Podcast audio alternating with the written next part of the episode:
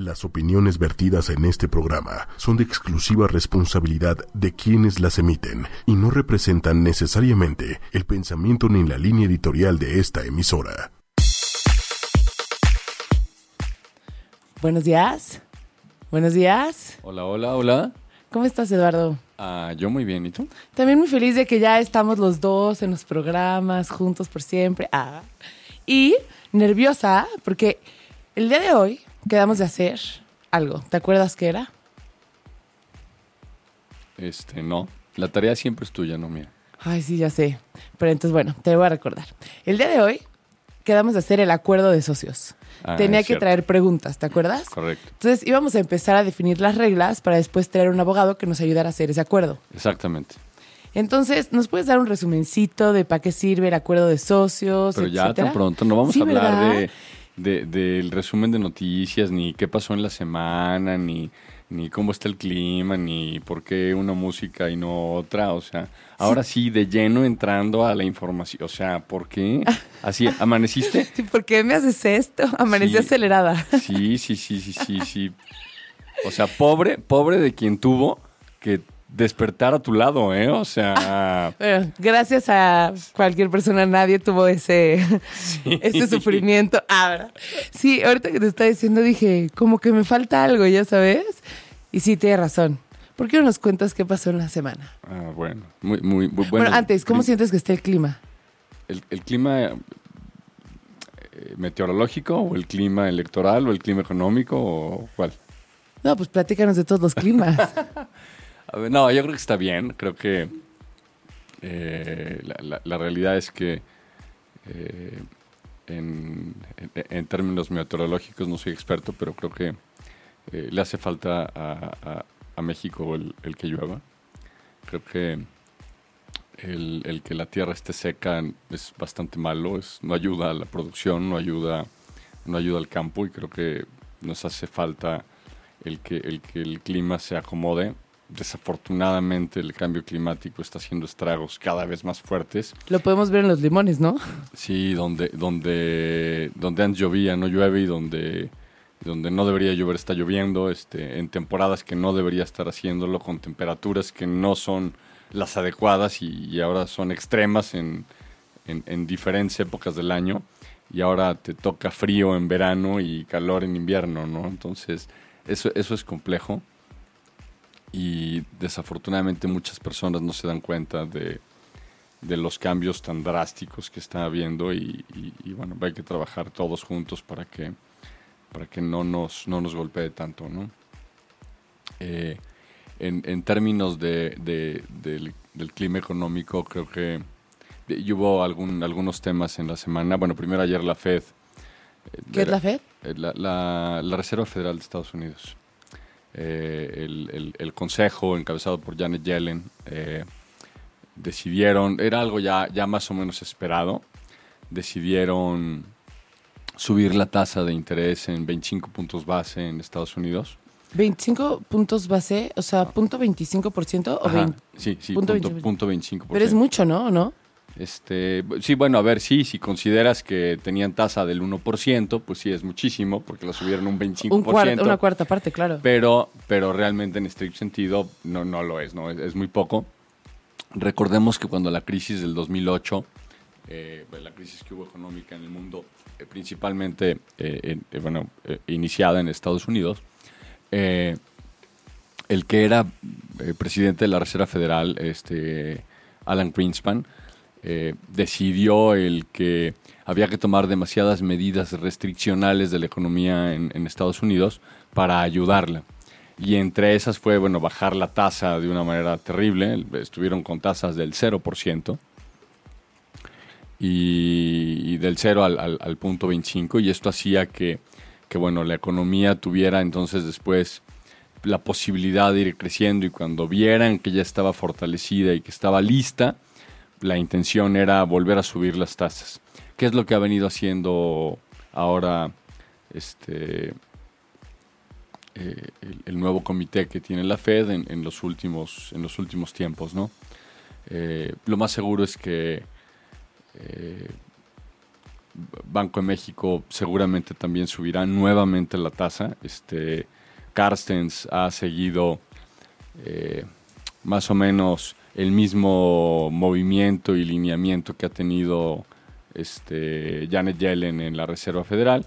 Entonces, eh, seguramente subirán entre punto .25 y punto .50 otra vez la tasa, lo cual va a llevar nuestras tasas de referencia, eh, la, tasa de referencia de Banco de México ya arriba del, del, 7% y seguramente la TIE, que es la tasa interbancaria con la que se rigen casi todas las operaciones en, en México, va a estar llegando cerca del 8%, este, o por arriba del 8% incluso, dependiendo del movimiento que haya. Este, si consideramos que la tasa hace poco más de un año estaba al 3%, es una subida impresionante.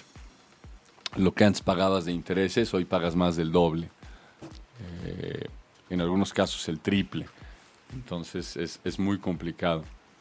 Eh, por otro lado, el tipo de cambio, eh, contra todos los pronósticos, eh, momentáneamente está incluso abajo de los 18 pesos. Sí, qué, qué raro. Este, Ayer estuvo en 17.93.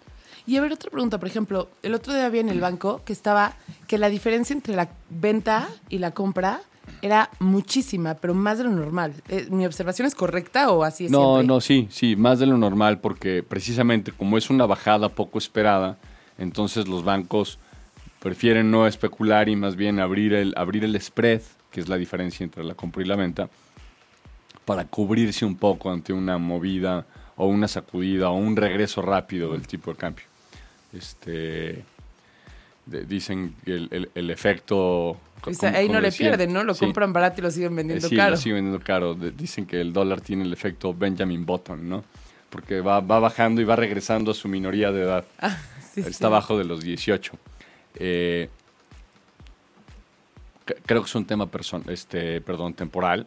Creo que el, al cierre de año tendría que estar en, los 18 saltos, este, 19 bajos.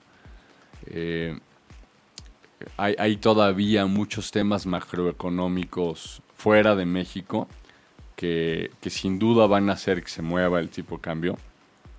Eh, eh, el, tema del petróleo va a afectar. Ahorita está subiendo las cotizaciones del petróleo, pero obedece, entre otras razones, al bloqueo que hay en, de Qatar en Medio Oriente. Entonces, bueno, habrá que esperar el desenlace de ahí, habrá que esperar cómo van los sirios, habrá que esperar cómo van los terroristas estos, eh, los shigadistas, habrá que ver cómo termina el tema de Rusia con Estados Unidos y... ¿Cuál es tu pronóstico? de cuál de todos? relación Rusia-Estados Unidos? A ver, yo creo que este, Putin jamás va a aceptar que intervino en las elecciones de Estados Unidos. Eh, así lo haya hecho. Eh, va a ser difícil el que se lo puedan probar a, Trump, si es que hicieron algo. Eh, pero bueno, conociendo a los americanos, se van a meter como perros perdigueros hasta tratar de encontrar algo y tratar de, poner contra las cuerdas a Trump y, hay personas que quieren o que van a buscar sacarlo. Este, ¿Y tú crees que Trump y Putin siempre vayan a ser amigos? Yo, yo pienso que sí. Yo pienso que sí porque más allá de que de, la, de la posición jerárquica que cada uno tiene, tanto en Rusia como en Estados Unidos, que son las dos potencias eh, o dos de las potencias más grandes en el mundo. Más allá de eso, este, tienen demasiados intereses económicos. Eh, hacían negocios desde antes, eh, mucho antes de que Trump pensara ni remotamente en ser presidente de Estados Unidos, hacían ya negocios. Entonces, Creo que por eso seguramente podrán seguir siendo amigos. Y aún después de la presidencia, pues, seguirían siéndolo de todas maneras y seguirían haciendo negocios. Entonces, yo, creo que contestando puntualmente tu pregunta, yo creo que sí, sí van a seguir siendo amigos. Eh, creo, que, creo que México ahorita diríamos así como as usual, ¿no? Está empantanado con cortinas de humo como siempre para que no se vea una cosa o se vea otra. Este, el, tema de las elecciones creo que se va a resolver pues, de una forma o de otra pronto. Eh, el, PRI jamás va a aceptar que, hicieron trampa en las elecciones. Eh, ¿En las del, del Mazo? Yo, creo que hicieron tanto en la del Estado de México como en la de Coahuila. Eh, hay un video por ahí, ¿no? Que están contando. No, hay, varios, hay, varios, hay varios temas. Hay, hay, muchos temas en donde se demuestra que hubo movimientos. Este, pero bueno. Eh, ¿Tú crees que ganó Delfina? Eh, yo pienso que ganó Delfina y pienso que ganó el candidato del PAN en Coahuila. Eh, sin embargo, si, si, ganara un candidato diferente en Coahuila, diferente al del PRI, automáticamente se destapan todos los malos manejos de los hermanos Moreira. Entonces, eso no es conveniente para el PRI. Vamos, ya estaba en la cárcel y lo ayudó el gobierno a salir. O sea, entonces es... ¿Ellos quiénes son? ¿Qué han hecho? Gobernadores del estado de Coahuila y se robaron muchísimo dinero y endeudaron muchísimo al Estado. El, tema es que al igual que, eh, que en Veracruz y al igual, sí, al igual que muchos otros, parte de los recursos que se han llevado los gobernadores o que han desviado o que han manipulado o que no necesariamente son para ellos. Una parte sí, pero la otra parte la desvían para campañas y la desvían para otras dependencias. Entonces, pues no conviene que salgan ese tipo de cosas, ¿no? Eh, pero bueno, ese es un poco el estatus de, la economía en México. Creo que... ¿No, ¿no te da coraje? O sea, que, que las elecciones sean una broma. sí, sí, sí, son, son una vacilada realmente. Son una vacilada, este porque o sea, la verdad... no, hay seriedad en, el tema de las elecciones. Si hubiera una segunda vuelta, bueno, podría empezar a haber un poco más de cordura. Si hubiera un verdadero conteo, podría haber una verdadera eh, credibilidad en el proceso electoral. Eh, la, realidad es que están manipuladas, están diseñadas para que, digo, salvo, salvo que sea abrumadora la diferencia de alguno de los partidos de oposición, como fue en las elecciones pasadas, no en estas sino en las anteriores, que el PRI perdió todas, porque fue abrumadora la diferencia. Pero cuando es una diferencia tan cerrada, este, pues es muy sencillo el manipularla, ¿no? O es muy sencillo llegar a, que pueda haber una confusión y, simplemente pues, pueden decir que es un error humano el contar mal, ¿no? Este, y pues nadie puede decirle que no. Entonces... Eh... Sí es algo delicado porque está, la verdad es que me voy a echar de cabeza horrible. No pudiera votar porque se me perdió la IFE un día antes y la verdad luego la encontré. Pero también a la vez, o sea, está horrible caer en esa apatía de decir, da igual si voto o no voto, ya sabes, porque de todas maneras hay trampa y eso está muy mal, porque a lo mejor si todos votáramos habría una diferencia significativa que haría que no puedan hacer trampa. Sí, a ver, la, realidad es que los partidos opositores ganaron. El PRI no ganó en, términos de volumen de votación. Si se hubieran puesto de acuerdo algunos, no todos, algunos de los opositores, hubieran ganado. Este, no se pusieron de acuerdo eh, simplemente por un tema de ego, porque los partidos se pueden unir pero van a llegar a un punto y ese punto es a quién ponemos como candidato, en donde ambos van a querer poner a su candidato. Entonces, eh, por ejemplo, ahora para el 2018, si se aliaran Morena y el PRD, seguramente ganan. Sí, seguramente. O si se aliaran Morena y el PAN, seguramente ganan. Pero no me imagino una alianza de Morena con quien sea en donde el candidato no sea Obrador. Él va a querer ser el candidato. No, no, y aparte la ideología, por ejemplo, como decías, Morena y PAN, pues es súper diferente, ya sabes. no, y aparte, aparte hay un punto aquí importante. Si hubiera una alianza del Morena con quien sea, y el candidato no es López Obrador, la gente no votaría por Morena. O sea, la gente Sí, claro. está votando por López Obrador. O sea, es, es el, el- el camino a seguir de, de muchísima gente. Eh, Y también por el PAN. Mucha gente del PAN, si saben que va a estar López Obrador, no van a votar. no, no, no votarían. Entonces, eh, es un tema complejo. Es un tema complicado. Este, Pero, pero la verdad es que si el PRI hace tantas trampitas, pues de alguna manera u otra, a lo mejor no, no aliarse de esa manera, pero si un partido sabe que no va a ganar, pues regalar, o sea, no regalar sus votos a la oposición, pero, o sea, no votar a ganar, votar a quitar al PRI para que empiece a haber una democracia, ya sabes. sí, sí, para que hubiera una, un, un intercambio y, y una alternancia de partidos. Y eso sería lo ideal. ¿Y quién, quién crees que va a estar postulado para el 2018? Bueno, sin duda López Obrador en, en Morena. En, en el PRD, creo que Silviano Aureoles, Aureoles quiere, quiere postularse. Eh, por el PAN, bueno, está Anaya, que es el presidente del PAN. Zavala, ¿no? Sí, sí, Margarita Zavala, sin duda. Margarita Zavala es la, la- la principal escudera de- del PAN y la, la primera que quiere ser presidente. ¿Y quién crees que acabe como candidato a presidencia de ellos dos? No, no, no lo sé, se van a tener que poner de acuerdo porque también está Moreno Valle, que quiere entrar también por, por, el, por el PAN. Eh, a ver, lo ideal es que hubiera un candidato independiente, un Macron, nada más que en México. Este, está complejo porque hay poco tiempo, pero bueno, en un año tal vez se podría este, cocinar. Eh, hay, hay- hay varios posibles candidatos independientes. Y a- ayer veía hay una nota y creo que tiene todo el sentido. No, no nada más es importante el quién va a ser el presidente, sería quién va a ser el gabinete. Y, y pusieron un posible gabinete en, este, en esta nota de, de independientes. Hay por ahí tres o cuatro que sí son, han estado en la política, como para que haya una mezcla ahí su- Funcional. sí, funcional.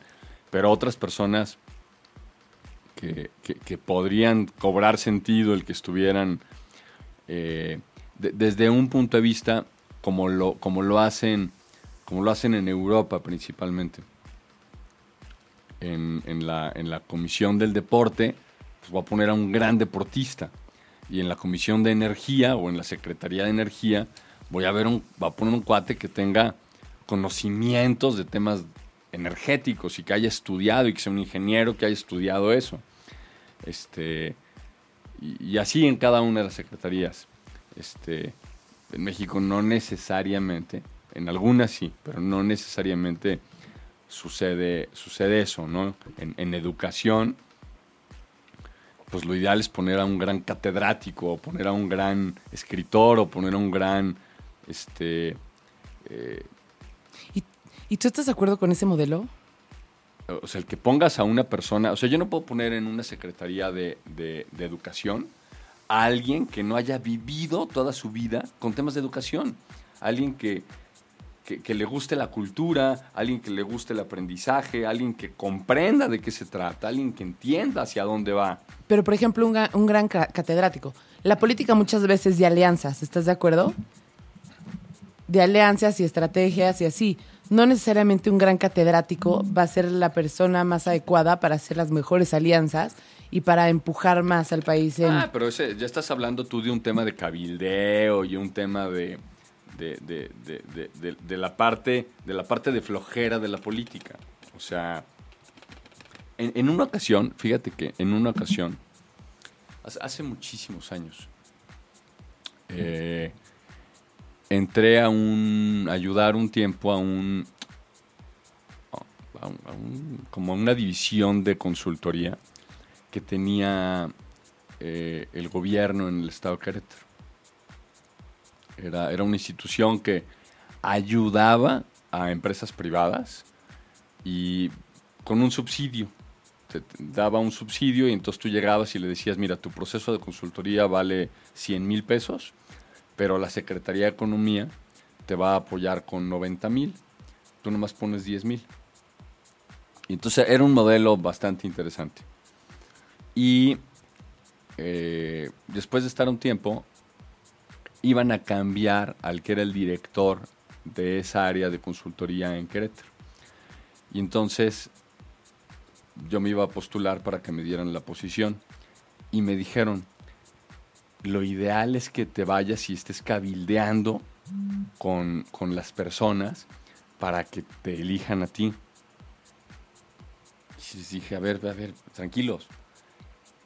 O sea, al cabildear me está refiriendo a que tengo que ir a hacerles un lobbying ahí a, a las personas como para, oye, a ver. Es yo- como ir a hacerles la barba, digamos Sí, así. a ver, yo soy el efectivo, yo soy el bueno y, y pues digo, en la vida voy a hacer eso. Pero o a eso no me refería cuando decía, ¿eh? No sé si me expliqué mal. Yo me refería, ya estando en el puesto, a hacer alianzas con otras dependencias, con otras cosas para empujar al país, como la parte de negociar. A ver, pero eso tiene que ser un tema natural.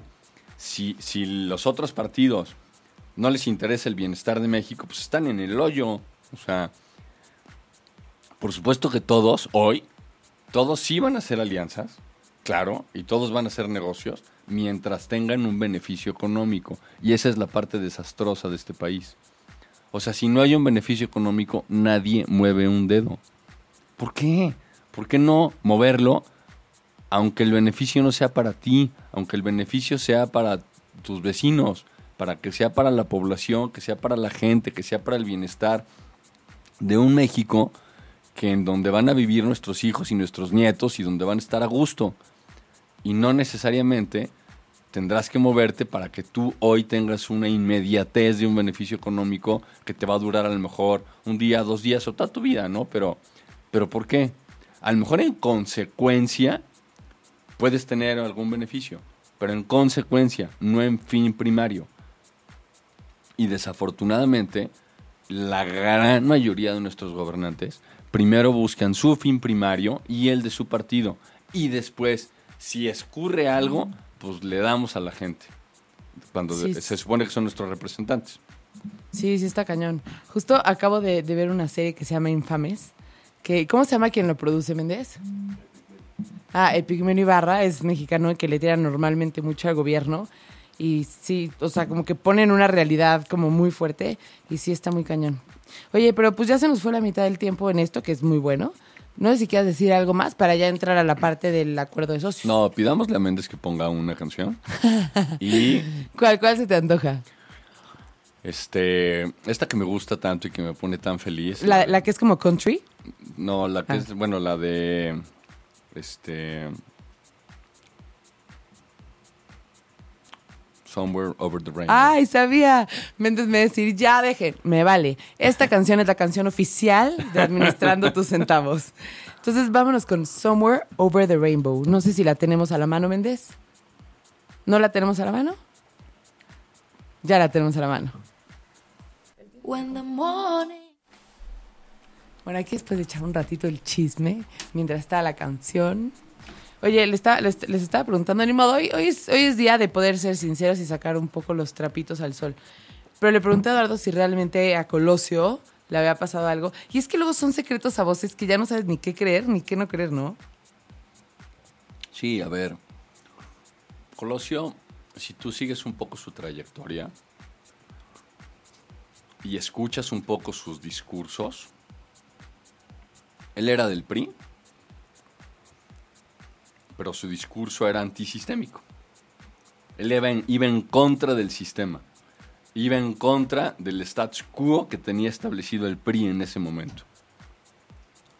No podían dejar que fuera presidente porque iba a romper con todos los estereotipos que tenía establecido el gobierno. ¿Y alguna vez alguien confesó que él lo mandó a matar o así? No, no, por supuesto que no. Este, por eso el tema del doble aburto y que apareció uno y luego que apareció el otro y luego que lo mataron, este es un tema de de, de voy limpiando las evidencias como para que no haya este Sí, cuando es cuando están claras es porque porque Claro. hay algo ahí atrás. Exactamente. Oye, bueno, entonces, ¿ahora, ahora sí podemos entrar a la parte de esto o qué, qué Claro. opinas? Ahora sí. ¿Ya traes tu lista de preguntas? Claro, Ah, perfecto, muy bien. la tengo acá. Esperen que la voy a sacar. Aquí está. Pero antes de la lista de preguntas, empecemos como normal, ¿no? Con lo más lógico del mundo, ¿no? Y ahorita ya nos vamos a las preguntas, ¿ok? Pu- Puede ser, sí. Ok, bueno. Primero, ¿vamos a necesitar dinero para esto? ¿Para qué? ¿Para la empresa? Pues sí, un poco. Poquito, pero sí se va a necesitar. ¿Cuánto es poquito? No sé, hay que hacer un presupuesto. ¿No Para ¿Te acuerdas de tus sesiones de presupuesto? Sí, pero ¿para qué sería ese dinero? A o ver, sea, tengo pensado que para la página web, para el dominio, pero ¿para qué más? Para las tarjetas de presentación. Exacto, para los, este, los trípticos, para... Digo, papel membretado ya no se estila, porque pues, eso lo haces en la computadora. Este... Para tener, si se necesita un, un- un- un- un espacio físico, o a lo mejor no se va a necesitar al principio. Si se necesita una computadora, a lo mejor no se necesita al principio.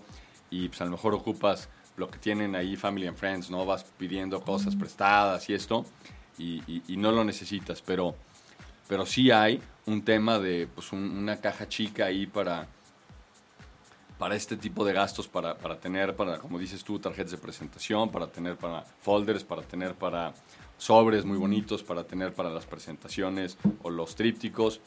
Y, y, pues hay que enviar información a las empresas, hay que ir a visitarlos y eso pues a lo mejor cuesta a lo mejor un poco de, oye, necesito para el estacionamiento o voy a ir a desayunar con un prospecto. O, bueno, eso ocupa dinero. Entonces, una reservita, un fondito ahí de, ¿Y nosotros cómo le vamos a hacer con eso? Porque ahorita pues no hemos tocado nada de dinero. O sea, por ejemplo, este, si hubiera comprado ya el dominio para la página, yo lo hubiera pagado. O sea, ¿cómo le hacemos? Nosotros seguimos continuando ya, no necesitamos aclarar nada al respecto por el momento. A ver, sí. Es que me choca tocar temas de dinero. A Pero ver. no, lo tengo que hacer. Lo, lo primero es, cuando son temas así como de, de- de preoperativos y eso, bueno, a ver, si alguno de, las, de los socios puso dinero, a ver, pues lo apunta. Lo apunta y gasté tres pesos. Ya en el momento que te estás sentando, a ver, ahora sí ya es un tema serio, en donde vamos a ponerle números, hagamos un presupuesto. ¿En qué vamos a gastar y en qué vamos a necesitar dinero? Oye, yo ya gasté tres pesos en esto. Ah, perfecto, ponlos. Apúntalos y a la hora en que se, se diga, bueno, vamos a necesitar, digamos, por lo menos para los primeros tres meses, 10 mil pesos. Ah, muy bien. Pues hay que poner en alguna cuenta o en algún cajoncito o en algún lugar esos 10 mil pesos. Y si alguien de su bolsa ya puso, ah, pues recupera ese dinero y entonces mete una nota, mete una factura y bueno, ya queda, digamos, compensado esos 10 mil pesos otra vez. Entonces, lo que nosotros vamos a hacer por lo pronto es apuntar, porque realmente no son muchos gastos. Si alguien ahorita gasta, lo apunta y de todas maneras vamos a hacer un presupuesto. Vamos, a ver, sí, claro, hay que hacer un presupuesto para poder tener determinados exactamente en qué vamos a gastar y cuándo lo vamos a gastar. Ahorita que son los preoperativos, o sea, los temas de antes de empezar a, digamos, a salir a vender. Ya cuando salgamos a vender, pues entonces sí habrá temas de, te digo, un desayuno, un estacionamiento, un lo que sea, y para eso hay que tener una reserva de dinero. Ahí no se va a tratar de, de este, de, a ver, pones esa reservita y finalmente si vas y usas dinero para desayunar o un estacionamiento, lo usas de tu bolsa y llegas a la reservita y le dices a quien la administra, oye, me gasté 200 pesos, aquí está mi comprobante, devuélvemelo. Entonces tomas de ese dinero y se lo regresas. Ok. De tal forma que se concentra y hay un orden en ese primer dinero que se puso. Que al principio no vamos a, a crear la empresa, ¿no? Dijimos. Sí, al principio no, Entonces pero va a llegar no un momento... Pero entonces al principio no se pide ni factura, porque pues de nada sirve. No, bueno, nece- no necesariamente, porque de todas maneras va a llegar un momento en que sí vamos a necesitar la sociedad anónima, que, que hay que ir viendo el crearla. Eh, digamos, el tener la sociedad y el tener el alta de hacienda y cuentas bancarias y eso, Más o menos es un proceso que lleva como tres meses. Pero en el Inter a lo mejor surgen clientes. Entonces, bueno, ya buscaríamos la manera de facturarles. Y la idea es que sí, todos los, los, los comprobantes hay que irlos acumulando. Y si hay que facturar, se factura a otra razón social temporal. Eh, para que desde el principio esté estructurado. Eh, regresando al tema, al tema económico. No, y tienes razón, es importante. En alguna ocasión yo puse un negocio de flores, que aparte era padrísimo y nos iba bien, solo que como trabajaba, era un negocio muy matado y no tenía la, no tuve la visión como para poner a las personas correctas. Pero bueno, el chiste es que yo puse mucha lana. Yo creo que puse más, mucho más que la otra persona. Pero como nunca llevamos el un orden, la verdad es que es una persona que aprecio mucho y que no estoy dispuesta a entrar en una discusión, ya Claro. sabes. Precisamente por eso, para evitar, para evitar esos problemas, son los acuerdos. Esto que estamos platicando son acuerdos de socios. O sea, el ponernos desde el principio en orden de qué y cómo lo vamos a hacer. Desde un punto de vista operativo, desde un punto de vista de responsabilidades, desde un punto de vista de, ok, bueno, al principio se van a necesitar estos, eh, por poner, seguir con la misma línea de ideas, 10 mil pesos. Está bien, ¿de dónde los sacamos?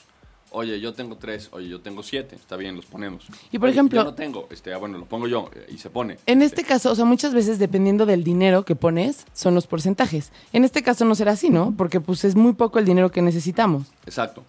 Eh, yo, yo soy mucho más de la idea de este tiene ti- tienes que separar la parte accionaria de la parte operativa del negocio porque muchas veces piensan que porque le pusieron más dinero o porque trabajan más, tienen derecho a tener más dinero. Puede ser, pero por eso son los acuerdos. Y por eso tienes un sueldo, ¿no? Si es un tema de trabajar. Exacto. Entonces es un tema de, a ver, hay una sociedad, nos ponemos de acuerdo en el porcentaje accionario. Y entonces pues cada uno tiene su porcentaje. Ahora, a la hora de trabajar, ¿qué va a hacer cada quien? Ah, bueno, pues entonces, este trabajo probablemente tiene una compensación de tanto. Y este otro trabajo tendrá una compensación de tanto. O de cada cliente que llegue, un porcentaje es para ti, un porcentaje es para mí, y el otro queda en el fondo para ir creando una reserva y pues para cosas que se vayan a necesitar. Ok, entonces vamos como concluyendo con las cosas. Ha- haremos un presupuesto preoperativo, yo lo traigo la próxima semana. Mm. Este... mm, Ay, Dios mío, se me olvidó lo que iba a decir.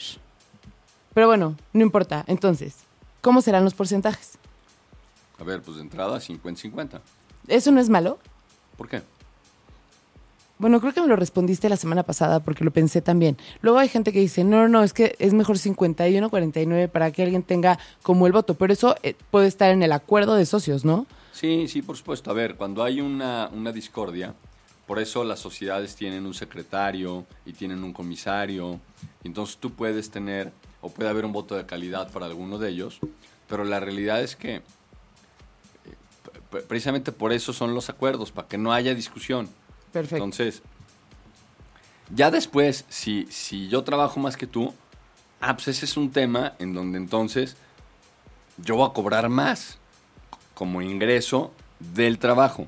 Justo, Pero de lo que sobre, lo tenemos que dividir de acuerdo al porcentaje accionario. Y entonces, todo el mundo queda tranquilo. claro. Sí, perfecto. Y justo tenía una pregunta que decía, ¿qué pasa? O sea, bueno, exactamente la pregunta dice, si hay un desacuerdo, ¿cómo se tomarán las decisiones? Es que te, te remites, no puede haber un desacuerdo porque te remites a los acuerdos socios. Pero si existiera un desacuerdo, ver, y creo pues, que tú lo hablabas, Lo ¿no? resuelves con una taza de café. O sea, yo, yo- yo soy. Y, y yo creo que es un como un, un- un- un- un buen camino en tema de negocios. La- las, las, las diferencias se resuelven hablándolas. No, no metes a un consultor. O sea, esperemos que nunca, pero estamos, no, ese estoy ya cuando llegas de a hacer. eso ya estás, o sea, cuando llegas a eso ya estás en, en un tema más complicado. eh, cuando necesitas que intervenga un tercero para ayudarte a tomar una decisión. Eso sucede mucho en empresas familiares, Claro. en donde el papá y los hijos y el papá no quiere, entonces sí traes a alguien de afuera. Pero si no son familia, pues debería ser un tema que puedes resolver muy rápido. Hay- una anécdota que me gusta mucho. En, hay un libro que se llama Chiflados.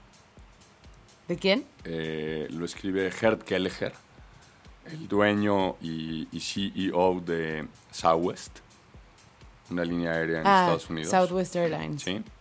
Este, el libro en De bajo inglés. costo. Sí, el libro en inglés lo pueden encontrar y dice nuts, cacahuates.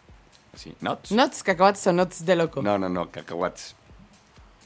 Este, y eh, el, el libro en español le pusieron chiflados. Ah, por eso, Por, el por- tema de Nuts de Loco. Bueno, qui- quien ha tenido oportunidad de subirse a Southwest eh, ha visto que están locos, de verdad. O sea, están.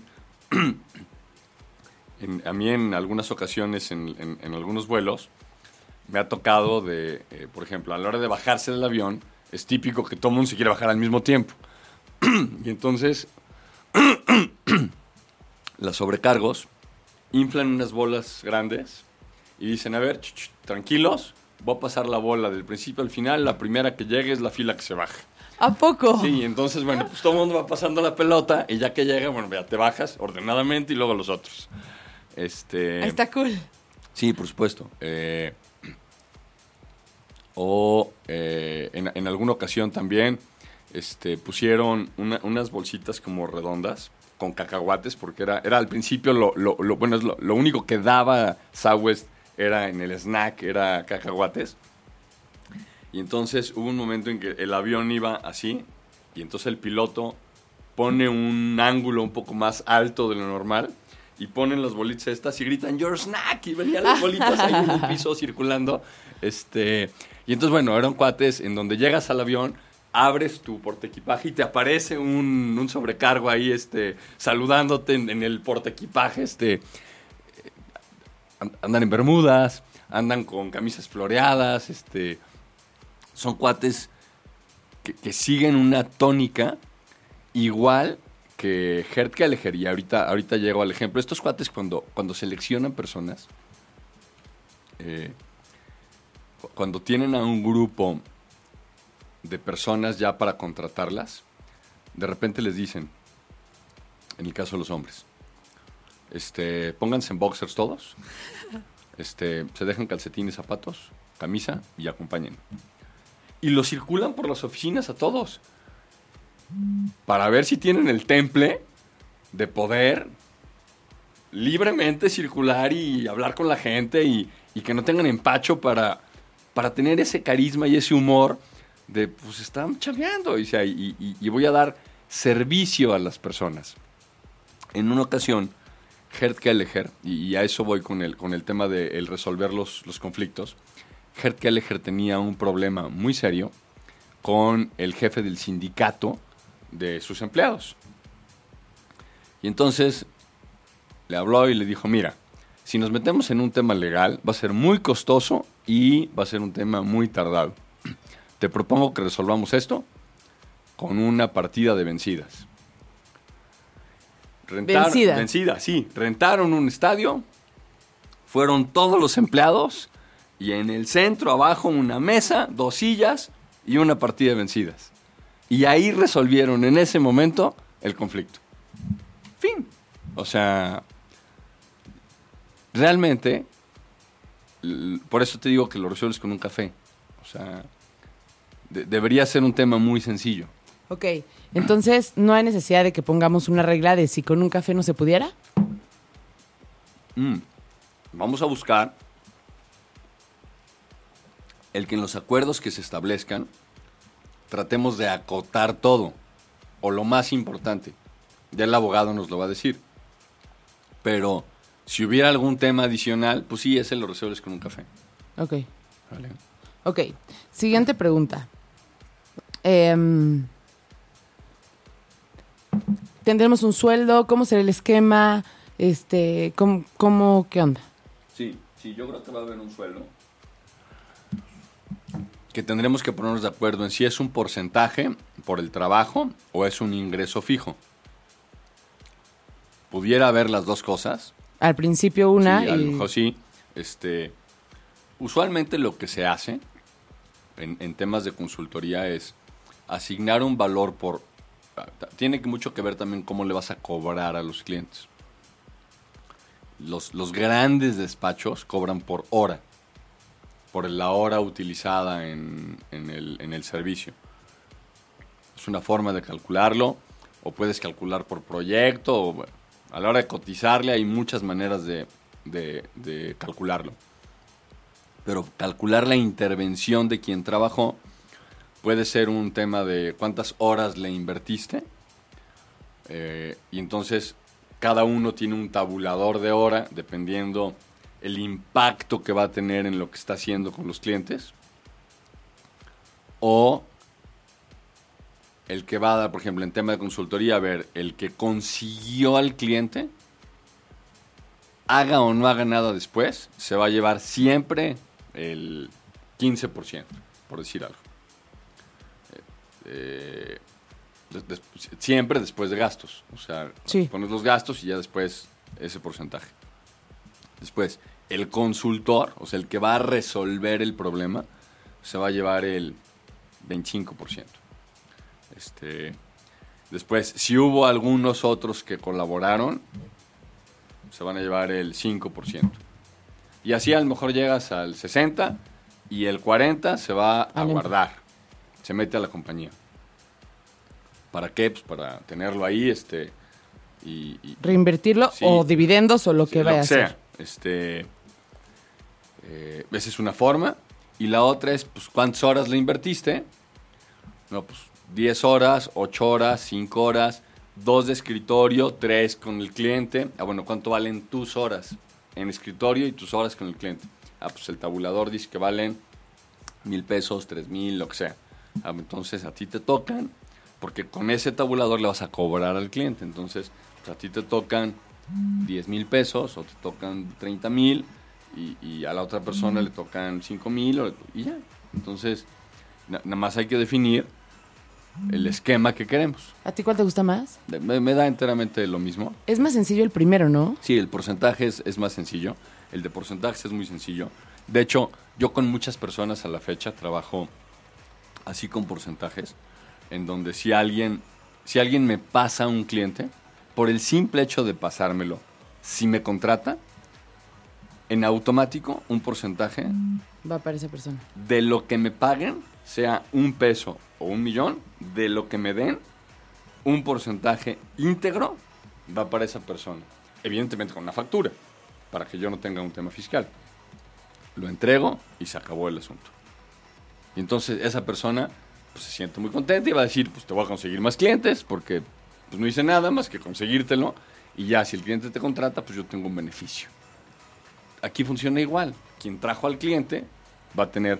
Habrá casos en que una persona trajo al cliente y da el servicio de consultoría. Ah, bueno, está bien. Y habrá otros en donde pues, uno hizo una cosa y otro hizo otra. Ya. ¿Y lo definimos de una vez? O sea, ¿definimos de una vez los porcentajes o eso cuándo lo haremos? No, bueno, yo creo que valdrá la pena de aquí a la siguiente semana hacerlo y ya tenerlo definido, o sea, platicarlo la siguiente semana, el cómo quedó. ¿Ok? Sí. ¿Lo, lo haremos juntos? Lo- lo- sí, no, claro que lo ah, haremos. No, yo no, que de- lo haremos juntos, Ok, claro. ok. O sea, hagamos propuestas y encontraremos un punto de acuerdo. Ok. Luego, em, ¿qué tipos de consultoría daremos? O sea, ¿eso lo tenemos que definir aquí o puede ser? No, eso ya está definido por los tipos de áreas de servicio. que- ¿Solo van a ser esas? O sea, Solo. si en algún momento tenemos una oportunidad de otra, la- se exploran. Lo, lo- a ver, difícilmente puede ser todólogo. sí, claro. Y, y- y yo no confío en las personas que me dicen yo te resuelvo todo. No. A ver, eres bueno en algo. Este, eh, en un par de temas puede ser bueno. Más. Está complicado. O sea, eh, el, el- el ayudar a, a una empresa en, en- en tantas áreas de interés, tarde o temprano no vas a poder. Entonces, lo ideal es definir con claridad las áreas. Si en algún momento surge otra o surge una oportunidad, pues entonces buscas a un experto en eso y entonces los puedes acercar. Y sí, puede ser a través de ti y lo único que vas a hacer realmente es cobrar, porque lo va a hacer el experto. Sí, por supuesto. Este, y ya, pues te va a cobrar y tú le pagas y se acabó el asunto y te quedas un fee. Perfecto. Ok. Em, o sea, esta está muy boba, pero pues no importa, preferí poner como todo. Para incluir a alguien en el equipo de consultores tenemos que estar de acuerdo los dos. Sería bueno que estuviéramos de acuerdo. ¿Sería bueno o necesitamos estar de acuerdo los dos? No, se- sería bueno, sería bueno. Este, la, la realidad es que pe- pensemos hipotéticamente que tú traes a alguien, la realidad es que no lo conozco. Puedo platicar con él y puedo, pe- pero en el fondo no lo conozco. Entonces, a ver, pues puedo tener el feeling de, bueno, pues, se ve bien, a ver, pues que entre. Pero Pero imagínate un caso, es que tú estás pensando como los que se casan y piensan que van a ser felices siempre. Yo estoy pensando como los que se casan y piensan que se pueden divorciar. Ah, no, presente por eso son los acuerdos.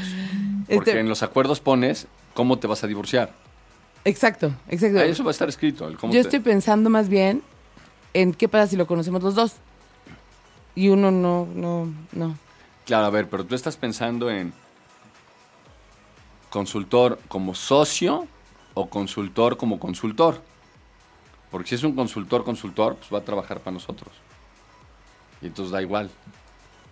Si es como socio, es un tema diferente. Como socio. Ah, por eso es. Lo había es- pensado como consultor, Ah, no. pero ahora que lo dices, más bien mejor No, como socio. Si es como consultor, por eso da igual. Si es como socio, sí tenemos que estar los dos de acuerdo forzosamente. Si no, no puede entrar. Ok. Ok, siguiente, pre- siguiente pregunta. Em, Que será, yo creo que la última pregunta, porque casi se nos acaba el tiempo. ay, ok. Eh, eh, ¿Qué pasa si, por ejemplo, a mí me, o sea, a las personas que trabajen con nosotros, necesariamente si hacen algún tema de consultoría, tiene que pasar por esta empresa?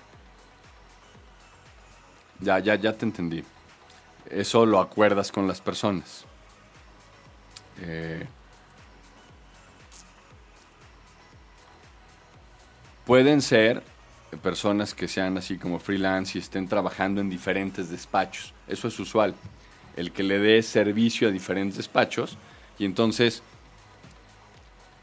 pues tú tienes un tema, por ejemplo, de trabajo en equipo, pues voy y lo doy, ayudo a la empresa, a tu cliente, pero como no tienes garantizado el que vas a tener 50 clientes siempre, pues entonces yo también tengo a mis clientes allá afuera y si necesitan algo, pues yo voy y los atiendo. Salvo que me digas, yo ya tengo un volumen de trabajo determinado y quiero que trabajes en exclusiva para mí. Pero, por ejemplo, nosotros lo que estamos pensando es traer a personas a nuestro equipo que trabajan en otra cosa, Ah, claro, por supuesto. que tienen un trabajo que no es de consultoría. Sí, pero eso no tiene nada que ver. O sea, eso lo pueden hacer y, y lo que den de consultoría, la idea es que lo hagan ahí sí a través de nosotros. Pero si son consultores de otra parte, bueno, pues al principio nos van a ayudar en ciertos momentos del tiempo. Ok, pero entonces, la regla sería, si no son consultores, o sea, si no se dedican a la consultoría, la idea sería que, Lo hagan solo con nosotros. que sea solo de ocho y media. Exactamente. Ahora, si tú o yo conseguimos algo de consultoría, tiene que pasar por ocho y media. Bueno, no ocho y media, la cosa de consultoría, como le llamemos. Claro, sí, si conseguimos algo de consultoría, tendría que entrar por aquí. O sea, lo ideal es que entrara por aquí. Sí, porque si no es muy fácil, ¿no? O sea, da- sería como, ajá, ok. Entonces ya va a ser la última. Yo creo que sí, porque son ya, tres, ¿Ya es la última? tres para las 10. Ay. ¿Y entonces qué? El próximo programa acabamos con las Ajá, preguntas. acabamos con esto, y, sí. y el que sigue ya traemos al abogado. Sí, está bien. ¿Te parece? Vale, me parece muy bien. Muchas gracias a todos. Cuídense, excelente jueves para ustedes. Nos vemos. Si te perdiste de algo o quieres volver a escuchar todo el programa, está disponible con su blog en ochoymedia.com y encuentra todos nuestros podcasts de todos nuestros programas en iTunes y Tuning Radio. Todos los programas de ochoymedia.com en la palma de tu mano.